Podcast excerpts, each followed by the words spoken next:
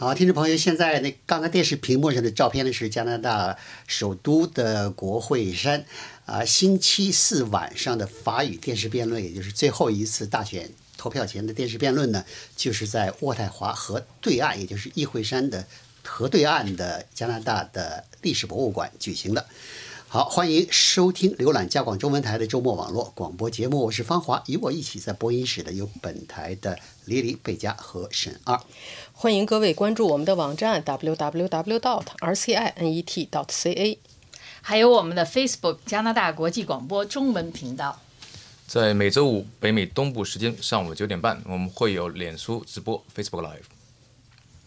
如果你想快捷方便的了解加拿大正在发生的事情，也请下载安装加拿大国际广播的 App。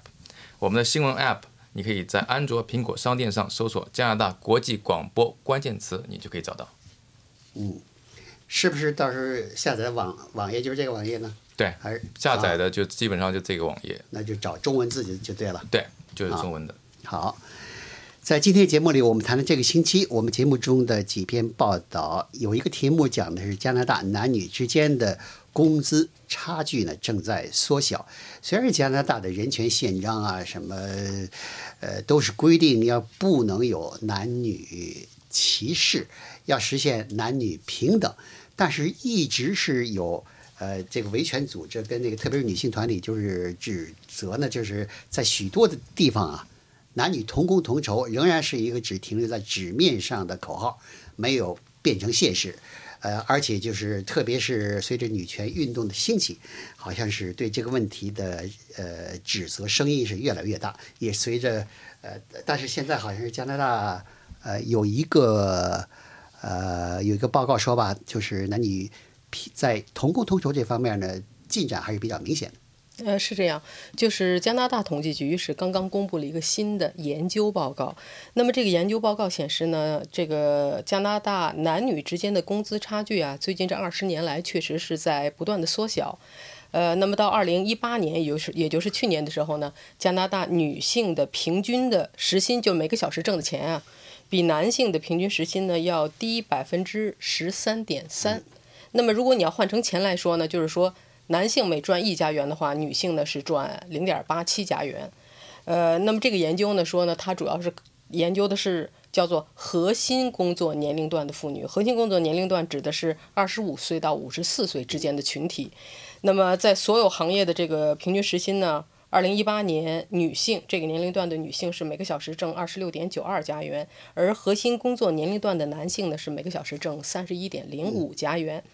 呃，那么统计局也说，说这个报告呢是基于从一九九八年以来收集的数据，一直到二零一八年，呃，主要考虑的是二十五岁到五十四岁之间全职和兼职的雇员，但是呢，没有涉及这个这个女性当中，比如说是不是有色人种啊，是不是原住民啊，或者是新移民啊等等这些因素呢是不考虑的。呃，报告还说呢，说。一九九八年的时候，加拿大的性别工资差是百分之十八点八，那么二零一八年呢是百分之十三点三，下降幅度呢是五点五个百分点，所以呢还是可以说是还是比较明显的。呃，同时有另外一个很有意思的数据，就是说。它整个研究报告为什么这个男女之间的工资差在不断缩小？实际上呢，并不涉及，就是说，如果要是男女同从事一样的工作的话，这个之间有工资差。就比如说两个人从事的工作完全一样，那个男的挣得多或者女的少，不是因为这个。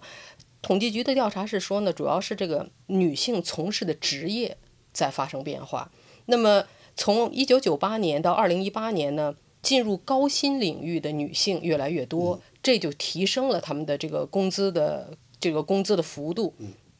比如说像自然科学领域啊、应用科学领域啊，还有一些行政行业，呃，以前都是主要都是男性，现在女性呢开始就进来了。嗯，还有所谓的进到高薪呃岗位，你比如说是咱们这个加拿大广播公司最近呃几年的任命的一些高管呐。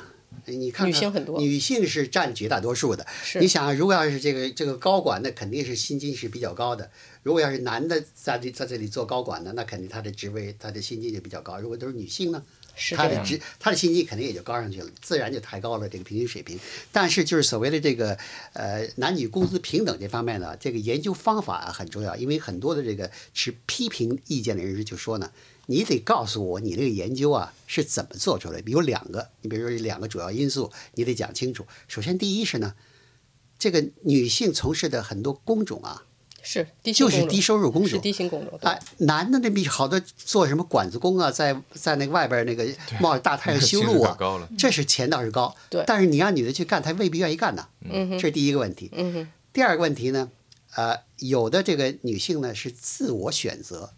非全职工作的，是这个是很重要的一个因素，是不是？有，但是男性的一般都是选择全职全职工作。那你要是这样，如果你一年平均下来，谁的收入高，谁谁的收入低呢？就恐恐怕恐怕不能够完全显示反映现实的这个情况。对你说的一点不错，就是说，呃，根据加拿大这个法律这么多年来的这个不断的发展，社会的变化呢，现在很少，尤其是大的公司企业，没有人敢干，就是说同样的工作的话，男女的工资不一样，这是肯要是要是那样的话，这肯定就法庭，肯定上法庭了，对。大你要损失大笔金对钱的。小的很小的公司企业应该还是有，但是呢，目前没有统计数据。那么在这种情况下，就是男女工资差的主要差异就是在这儿，就一个是高薪谁在高薪的职业行业里头那个比例高，是男的高还是女的高？还有一个就是兼职。现在她女性的这个工资主要低的一个很大的一个因素就是还是很多女性从职的兼职的工作比较多，这个比例是很高的。但是呢，这个情况也在变化。不过呢，这个报告呢，就是也指出了另外一个问题，就是说现在加拿大发展非常快的一个行业是人工智能。但是在人工智能这个行业呢，就根据世界经济论坛啊，它的一个最新排名，就是加拿大拥有全球第五大人工智能的劳动大军，就是说这个这中间的劳动力从事人工智能行业非常多，但是女性呢在里边只占到百分之二十四，这个比例还是很低的。所以呢，世界经济论坛呢也谈到呢，说这个现象非常令人不安，就指的是什么呢？就是说人工智能的这个人才库里头啊，女的少。那么，所以呢，就会有，因为我们都知道人工智能这个行业是薪薪水是很高的，那么所以呢，就是妇女呢，在这个专业领域呢，可能会错过大量的机会。那么，所以有很多专家呢，就是现在就建议女性要更多的去学习或者去进入这个人工智能。但是这里面就是一个呢，你想做这个呃电脑工程师，所谓程序员呢，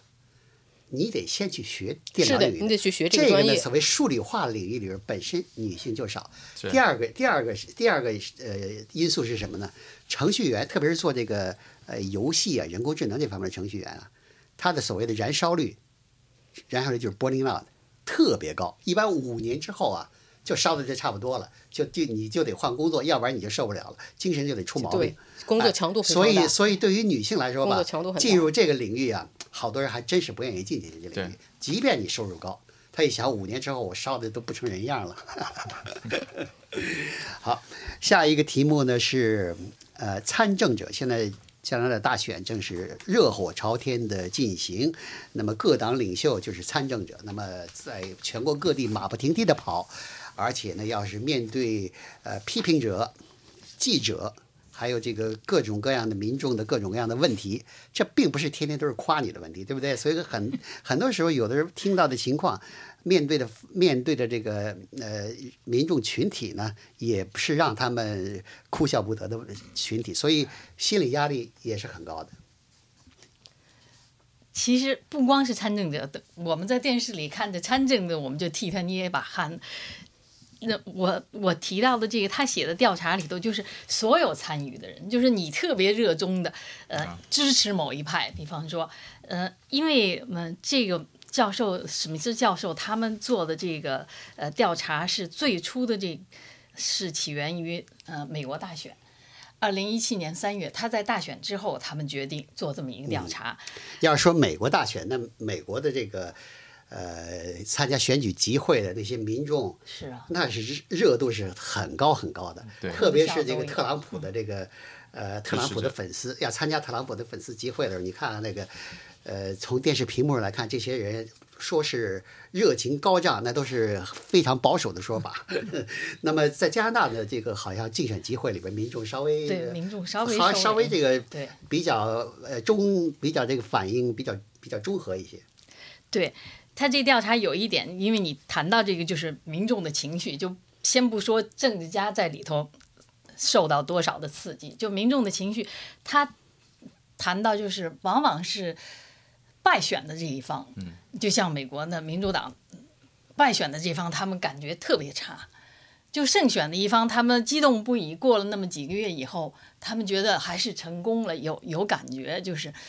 就感觉比较好吧，不是有感觉。这你要败了话，这他那统计说是，嗯、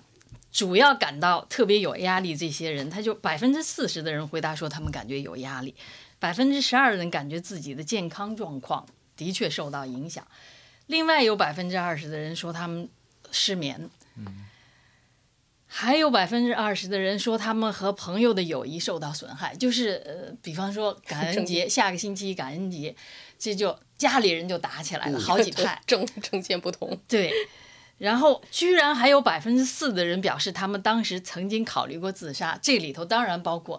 本身是政治家的人，也有是就是团队里的某些人，就是他压力太大。对压力太大，就是所以你说这个。民主也是要付出代价的啊，就是民主嘛，四年一次联邦，四年一次选举，那么大家都要争论，说自己的政见最好，哪个党派领导都说是自己最有能力执政，那么这这个选民呢也都是各自站队。呃，这个看起来很正常的民主程序，照你这么一说，那么也是很，也是很这个，有的时候叫虐心呐、或者是让自己心里边呃不得意啊，觉得自己这一派没有受到公正的对待啊，或者怎么怎么样，或者媒体报道不公正啊，你各种各样的，你都。可以从呃同样的事情，你就可以呃得出很多负面的结论。确实啊，这就是专家观点，因为我们通常认为对政治的兴趣啦、参与政治啦，这个是公民所做的有益于社会的活动，嗯。因为这些活动成就了民主，对吧？我好像我们一直就是这样理解。但是他他觉得现在研究结果显示呢，他说至少在目前的政治环境中不尽然，因为这个现在研究结果指出的问题，有没有什么办法对付？呃，办法其实关键是现在的政治观点特别分立啊，大家就是这种两极化最大的问题。对，这是两极化的问题，所以他说的主要是现在的政治环境，也许不过也许几十年前也也许会好一些，就是啊，现在你看星期四这大选辩论里边，我看没有哪个问题，只有一个问题是大家都是比较认同，就是是这个安乐死。那么最高法院的呃呃裁决呢，跟魁北克高级法院都裁决说是现行的安乐死呃这个法规啊限制的太多，就让这些真正需要呃使用这个安乐死的方法逃脱这个在人世间的困苦的这些人呢，无法实现安乐死。还必须在那儿受罪，啊，只有在这个问题上，六个党派的大家意见都一样，其他都是尖锐对立。说说起来，这个吵的是不亦乐乎。比如移民问题，说移民应该多的，那是移民怎么怎么好；说说移民应该减半儿的，那是把移民带来的很多问题，比如现在是天价的这个大城市天价的房屋的问题，都是归咎于移民带来的。嗯，好，呃。沈二，你有一个题目讲的是脸书跟虚拟货币的问题。对，呃，是这样，就是呃，上我接着上个星期的讲，因为上个星期我们就知道马克扎克伯格的就是 CEO，就是马 Facebook 的 CEO 呢，他有一段录音呢泄露出来。嗯。像这样泄露出来录音是最重要的，因为这样的话是所谓的 CEO 或者最重要的人物他讲的最。公司内部的一些问题是吧？来讲这个，那么这样就 Libra 这个虚拟货币呢，实际上是很热，但是这最近的热度呢，实际上在下在下降。原因是因为呢，就是呃，Mark Zuckerberg 他故意的去躲开媒体关于这些问题，或者说事实上他现在已经拒绝参加任何的听证会了，要他不管是关于任何内容他都不参加。那么在这种情况之下，他的一些表述呢，我们能够知道他的一些想法关于 Libra。那么我们现在看到第一个就是说，首先他觉得 Libra 当然了。肯定是一个伟大的想法，他觉得这个想法是伟大啊，不是说就是大，他觉得这是能改变全世界的这么一个一个一个一个想法。然后呢，但是他的这个测试的地呢，现在呢，他决定放在印度，它没有放在美国，也没有放在这些西方国家，它放在印度，可能是跟印度的所谓的法规要是有一定的关系的，是从一个试验田开始吧。然后呢，它在这个墨西哥呢也做推广。你会看到 Facebook 它最近的一些策略性的转移，它事实上是把第三世界国家或者说发展中国家作为它蛮重要的一个第二个市场。那么它中国当然跟它没关系了，现在对吧？它一直进不去，那么它必须在其他地方开拓市场。那么 Libra 呢也是这个情况。那另外呢还有它它因为呃它呃讲呢就是说 Libra 一直就是一个呃协会性的组织，他说它不是 Facebook 我一家的，大家一块来参与做这么一个金融的一种货币吧，虚拟货币。他觉得他预计会有一百家一百家以上的公司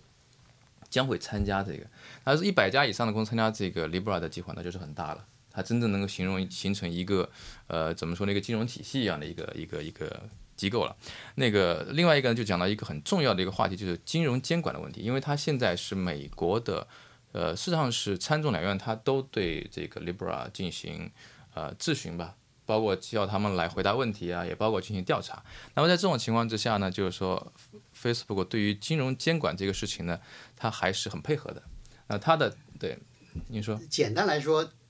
它现在处于什么状态？是比两年前相比，它是走下坡呢，还是它还是仍然僵持不动，根本它没有被开放。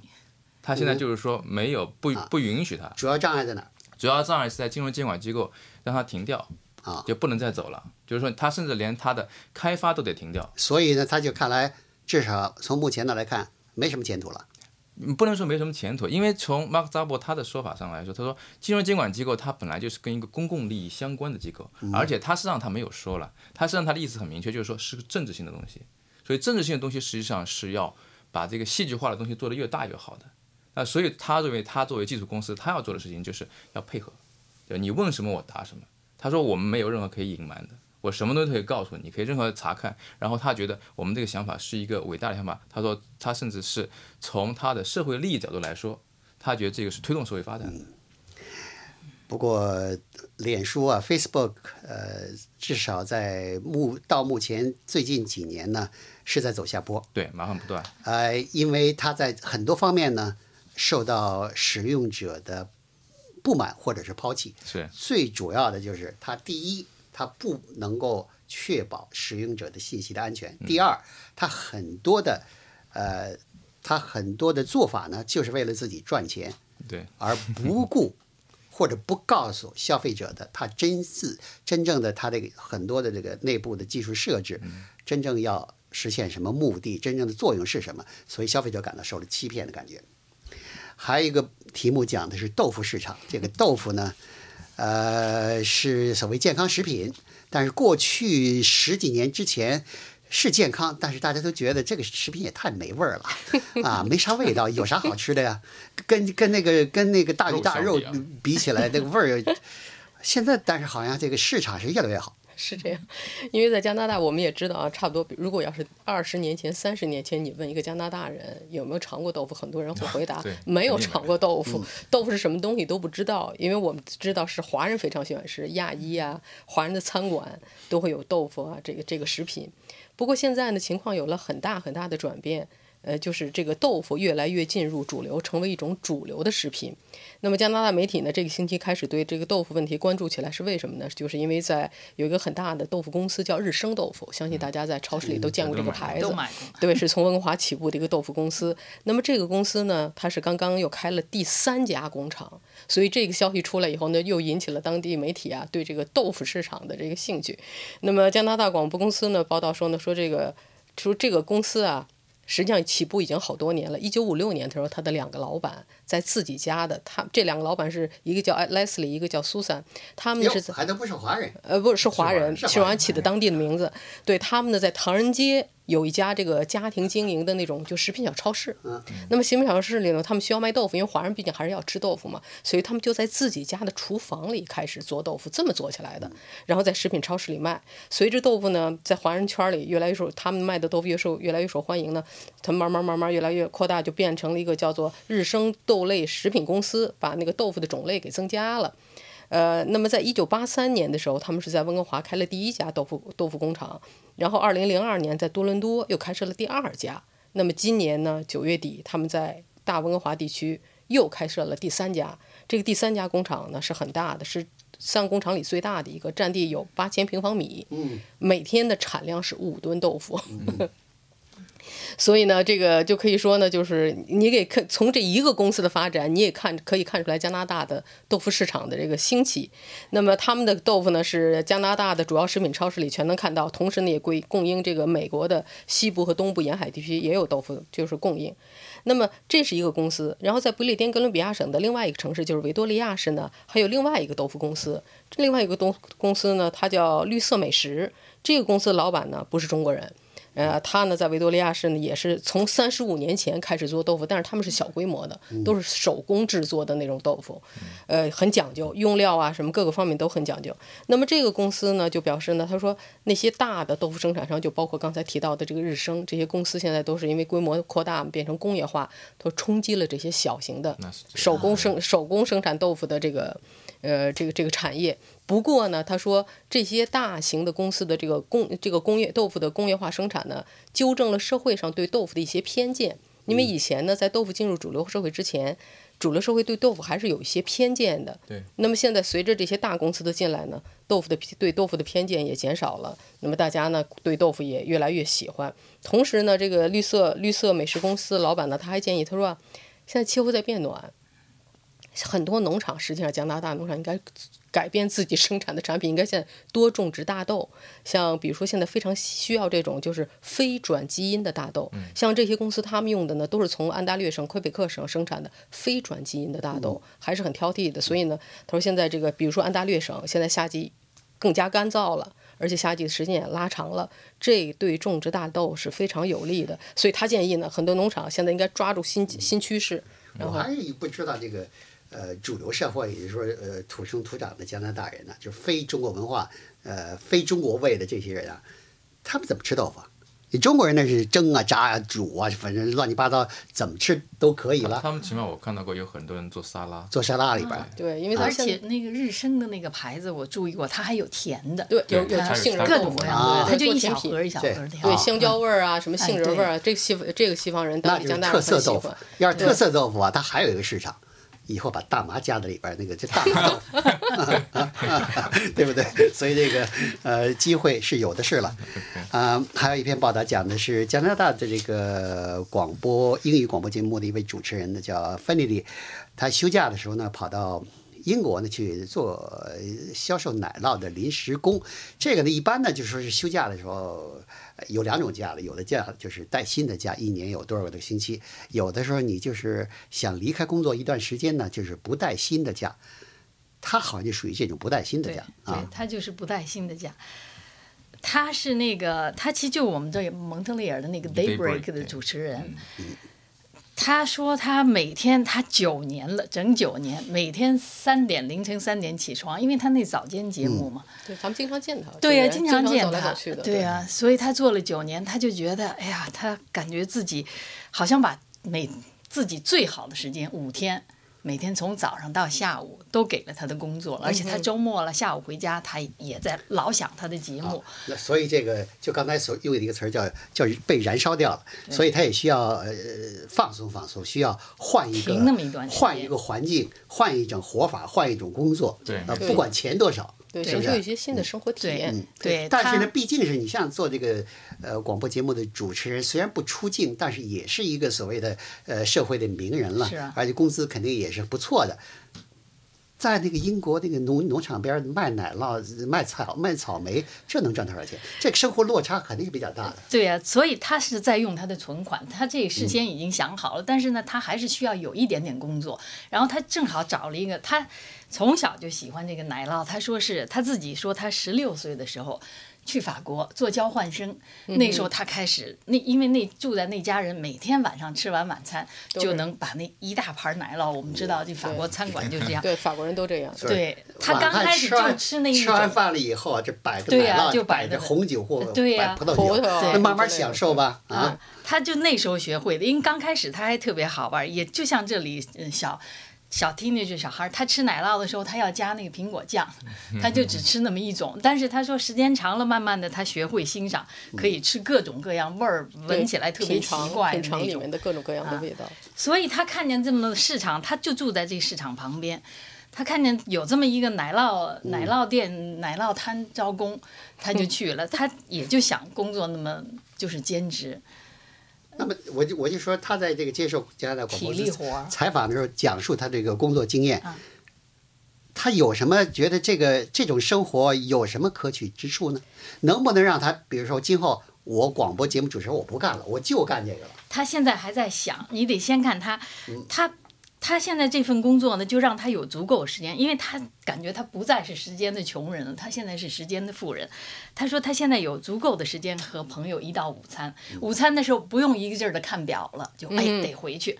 说的非常好。对，还有大量的时间读书，他就不不用那上下嗯班坐地铁读书了，他就整个好四小时都能读书。还有每星期去公园跑步三次，是你这是都说的是这个好处，啊对时间多了什么怎么对着的，钱少了。是啊，钱少，他现在在用存款，所以他现在就说呢，他现在呢还不确切的知道所有这一切意味着什么。他现在有很多时间做他喜欢做的事情，去看戏啦，去美术馆啦，就做这些事情。享受生活，对对，那他他现在不知道这一切意味着什么，也不知道呢他目前的生活和以往的生活，这就你刚才说的，将如何的融合。他暂时呢就把这些。所有这些问题先放在一边，但是他感觉在这一年里呢，他走过了生活的一个十字路口，因为他曾经，他之所以搬回到伦敦，他以前在英国伦敦，他好像是给那个 BBC 工作过十年，所以他现在呢走过了生活的一个十字路口。他说他学了好多东西，也扔掉了一些东西，所以这就是这段时间他想做。但接下来呢，我觉得这个呃，这位主持人的这个经历啊，至少说明一点的，很多人呢都是不愿意把自己局限在一种生活模式里，对是这样我也把自己关在笼子里边。我觉得这个原来，呃，我年轻的时候读那个托尔斯泰的这个这个书。说托尔斯泰七十多岁离家出走，要改变自己生活。我说：“哎呦老天，这人是真是敢创新的。不过人家是文学家，人家是作家，是那是没有什么不敢想、不敢做的事情。这位这个呃芬尼迪呢是主持人，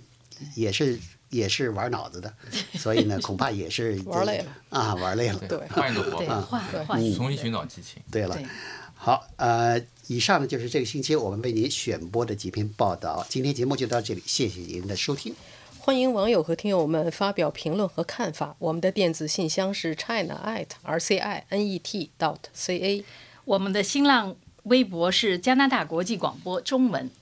祝您健康愉快，我们下次节目见。